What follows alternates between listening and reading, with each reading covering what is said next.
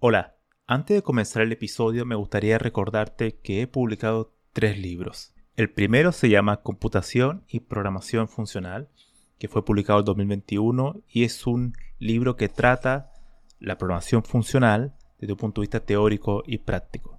El segundo se llama Mentes Geniales, la vida y obra de 12 grandes informáticos. Esta es una obra que repasa la historia de hombres y mujeres que fueron relevantes en la historia de la computación. Y el último, el más reciente, se llama Principios de Programación, donde explico una nueva forma de entender la programación a través de ocho conceptos. Todos estos libros se pueden encontrar en librerías en España o en Amazon y también en Latinoamérica se puede encontrar a través de Mercado Libre y Busca Libre. Para más detalles pueden visitar mi sitio web camilochacón.com. Amigos y amigas, es un gusto para mí volver a hablarles después de poco más de un mes en donde me tomé unas merecidas vacaciones del podcast porque he seguido avanzando en otros proyectos. Primero en el libro que voy a publicar en este mes, pero eso lo voy a comentar en otro episodio. Y también he estado trabajando en mi newsletter, donde he estado entrevistando a grandes personajes de la historia de la ciencia de la computación.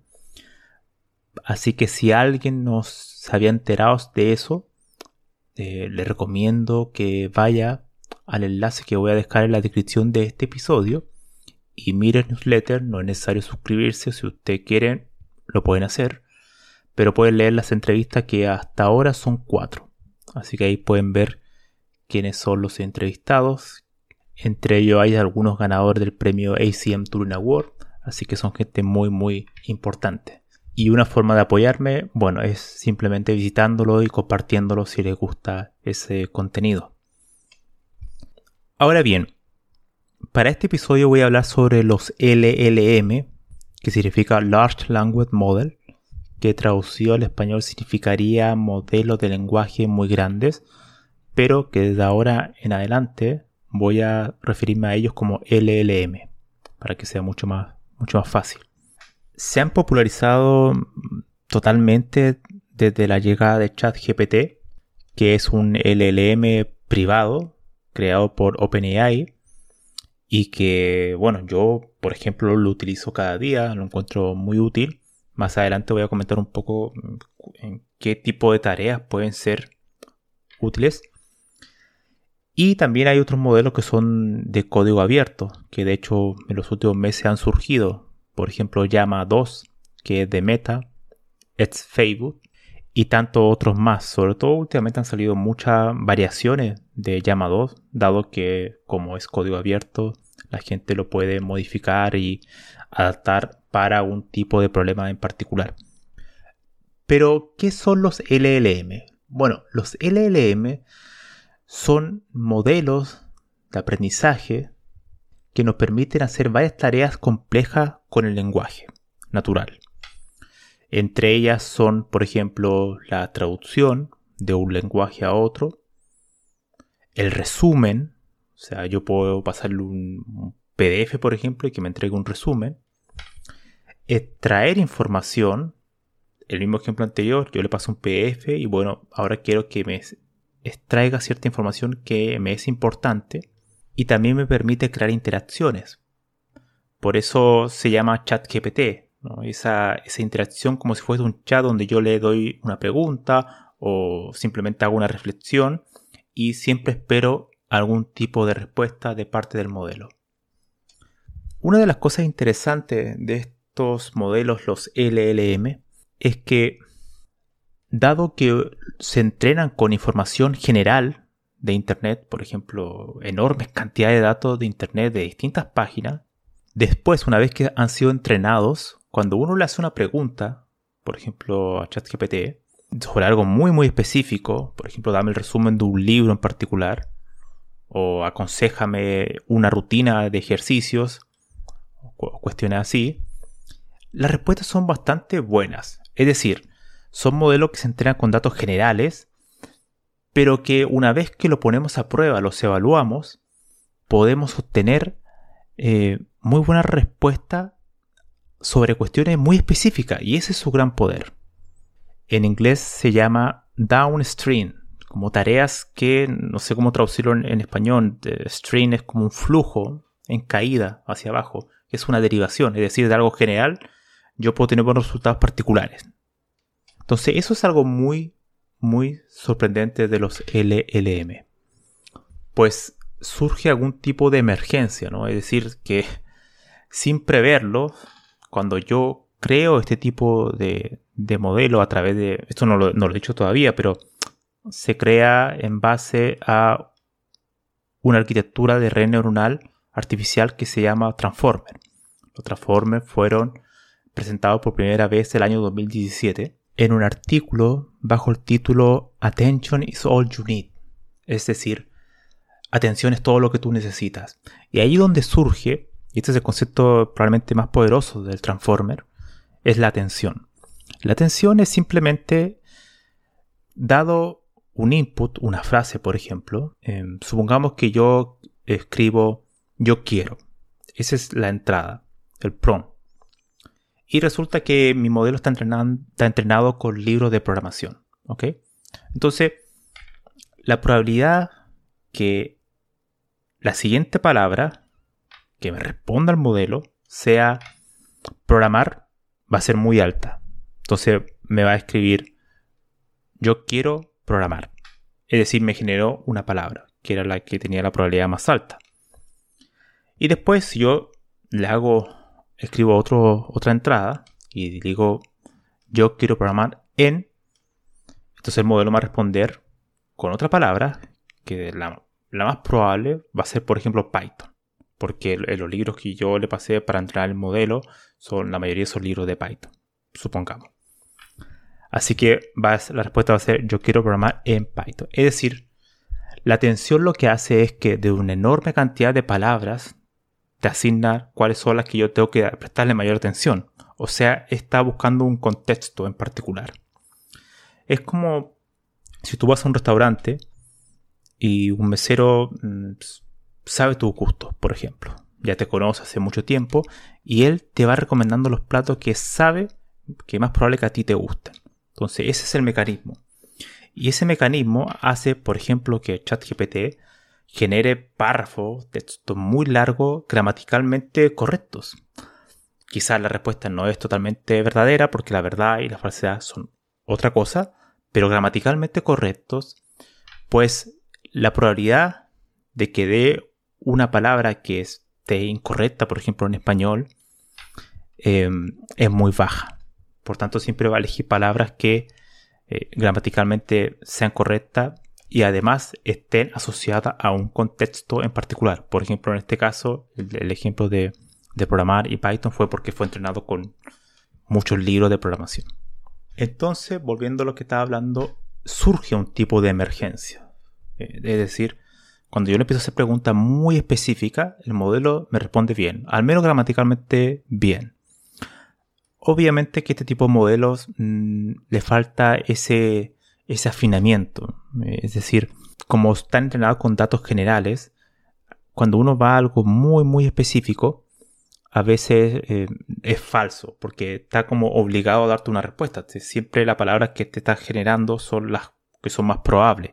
Es decir, los LLM son modelos de eh, supervisados, es decir, de una enorme cantidad de palabras, elige cuáles son las más probables, las clasifica, las etiqueta y te responde. Por eso que una vez hace la broma con ChatGPT que no sabe decir no sé. Siempre te responde algo, aunque esté mal. Porque están diseñados para generar texto siempre. Entonces, si tenemos una lista enorme de palabras y resulta que eh, todas tienen una probabilidad más o menos baja, eh, va a elegir siempre la que tenga la probabilidad mayor. Entonces, claro, quizás la probabilidad mayor sea de 10% solamente. Entonces, cuando me, yo lea después todo el párrafo, quizás no tiene mucho sentido. O quizás sea falso lo que me diga. Ahora, de hecho, ChatGPT en las últimas versiones ha incorporado lo que mencioné anteriormente, que es el afinamiento, el fine tuning. Que la idea es que dado que estos modelos están entrenados con información general, ¿qué pasaría si yo le entrego algún tipo de instrucción, más datos particulares al modelo? Por ejemplo, de mi negocio o instrucciones mm, que yo siempre tengo que estar repitiendo constantemente. Por ejemplo, yo le podría dar mi biografía. Yo soy esta persona, eh, tengo esta edad, he hecho esto, esto, esto, esto en mi vida. Y me gusta la respuesta que sean de esta manera, de esta manera, de esta manera. Con detalle, con un punto de vista crítico, con una referencia literaria, bueno, cualquier cosa, lo que ustedes puedan imaginar. Y yo se lo entrego al modelo, que el modelo que está ya eh, preentrenado con estos enormes cantidades de datos generales.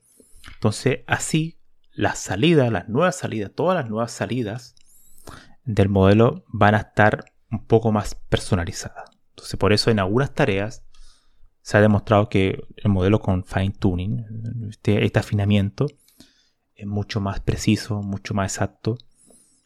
Y de hecho, alguien se puede preguntar, ¿y cómo yo evalúo este tipo de modelos que son mejor que otros? Generalmente son tareas que lo hace un humano, es decir, va evaluando la respuesta para detectar si esto tiene sentido o no. Hasta el día de hoy es el, el mecanismo principal de validación. Entonces, los LLM son muy útiles, yo se los recomiendo que utilicen. Yo utilizo ChatGPT, pero hay otros más que seguramente conocen. Y por supuesto, siempre hay que tener un punto de vista escéptico, no creerse todo lo que, lo que diga el modelo, pero sí, yo creo que si uno lo usa con prompts, o sea, decir, con entradas muy explícitas, muy detalladas, la respuesta que te dará el modelo va a ser mucho mejor porque puede entender mejor el contexto, es decir, la atención en los transformers es mucho más precisa porque le estás dando mayor información. Le estás dando mayor información al mesero, ¿no? Como la metáfora que utilicé anteriormente. Entonces, cuando, por eso cuando uno hace una pregunta con mucho más detalle, de hecho uno puede crear una cierta enumeración en, ChatGPT, decirle, mira, te voy a hacer una pregunta, pero antes de hacerte la pregunta quiero que tengas en cuenta esto, esto, esto, esto. Entonces, eso es muy importante. El modelo te va a dar una respuesta de mayor calidad. Entonces voy a terminar este episodio dando tres eh, ideas para ocupar los LLM, en particular ChatGPT, que quizás la conocen o quizás no, pero la voy a mencionar para quien no lo haya pensado. Número 1. Como editor de texto. Yo lo encuentro muy útil para eso no que me genere todo el texto completo, que en algunas situaciones puede ser muy útil, pero muchas veces tú quieres mejorar lo que ya tienes escrito. Entonces tú le pasas un párrafo y le dices, mira, ChatGPT de 1 a 10, dame una evaluación, sé crítico y dime cómo puedo mejorar esto. Y le puedes decir en qué estilos, quiero que sea más formal, quiero que sea más informal, quiero que suene más convincente, quiero que suene más dramático o, añadir una cierta ironía, etc. Entonces, si eres mucho más explícito en esa instrucción, ChatGPT puede ser muy bueno como editor. Punto 2. Que ChatGPT te genere preguntas. Eso es como la forma inversa. Es decir, yo le paso algún tipo de, de idea que estoy trabajando, algún párrafo sobre cuestiones de algún proyecto, por ejemplo, y le pides a ChatGPT que deduzcas ciertas preguntas que pueden surgir ahí para poder seguir avanzando en tu investigación. Y trata de decir, de preguntarle, hazme preguntas que no había pensado previamente, que son muy contraintuitivas. Es decir, trata de hacerle ver que no quieres preguntas generales, típicas, comunes, estándar, sino que quieres preguntas que sean creativas. Y muchas veces ChatGPT te da muy buenas eh, preguntas que te pueden hacer prender la ampolleta y, eh, disparar alguna idea. Yo lo he utilizado y, funciona muy bien. Y número 3, creo que probablemente el más obvio, que es utilizarlo como si fuese un profesor. Quiero aprender un idioma, quiero aprender sobre alguna herramienta en particular de programación, eh, quiero aprender sobre historia, quiero, bueno, cualquier tipo de cosa que quiera aprender, tú puedes ir eh, preguntándole que ChatGPT te genere incluso como una especie de temario Y esto es muy importante, que te ayude ChatGPT a crear el orden de los contenidos. El orden, el orden, el orden, que es lo más difícil, de hecho. De hecho, cuando uno quiere probar la capacidad de una persona, de un chico una chica, eh, ver realmente su capacidad de pensamiento, por así decirlo, eh, claro, uno le puede hacer una pregunta muy general, por ejemplo, le das solamente un concepto y que te genere eh, un ensayo. Por ejemplo, computación. Háblame de computación, una página. Claro, ahí mm, lo que tú requieres es un orden. Ya, ¿por dónde comienzo? ¿Cómo voy desarrollando y cómo termino? Ahí es totalmente inverso a lo que uno le podría pedir a ChatGPT. ChatGPT, como dije anteriormente, requiere que tú seas muy explícito en la pregunta. Entonces, una buena idea, esto es entre paréntesis, que un profesor le pregunte a su alumno sobre eso, sobre un concepto y desarrollamelo. Porque ahí tú puedes ver la inteligencia de la persona de cómo ordena el contenido. Bueno, pero ese tipo de cosas uno igual se lo puede pedir a ChatGPT. Dame eh, el orden del contenido, de lo más básico a lo más a lo intermedio, a lo más avanzado que te ayuda a crear un orden, porque esa es la parte cognitiva más dura desde mi punto de vista, cuando uno está aprendiendo algo. ¿En qué orden tengo que aprender un contenido? Por ejemplo, para aprender este concepto, ¿qué otros conceptos previos necesito para poder entenderlo con mayor facilidad? Por ejemplo, que te ayude en ese tipo de cosas, como si tuvieras un procesador particular enfrente tuyo y eres capaz de hacerle preguntas de ese estilo, el orden de los contenidos. Así que sería mi sugerencia, ocupen algún LLM, no tan solo son útiles para acelerar ciertas tareas, sino también para desbloquear esa chispa de creatividad que muchas veces te mantiene encerrado y no, no eres capaz de avanzar en algún tema que estás pensando. Eso sería todo por hoy. Nos vemos en el siguiente episodio.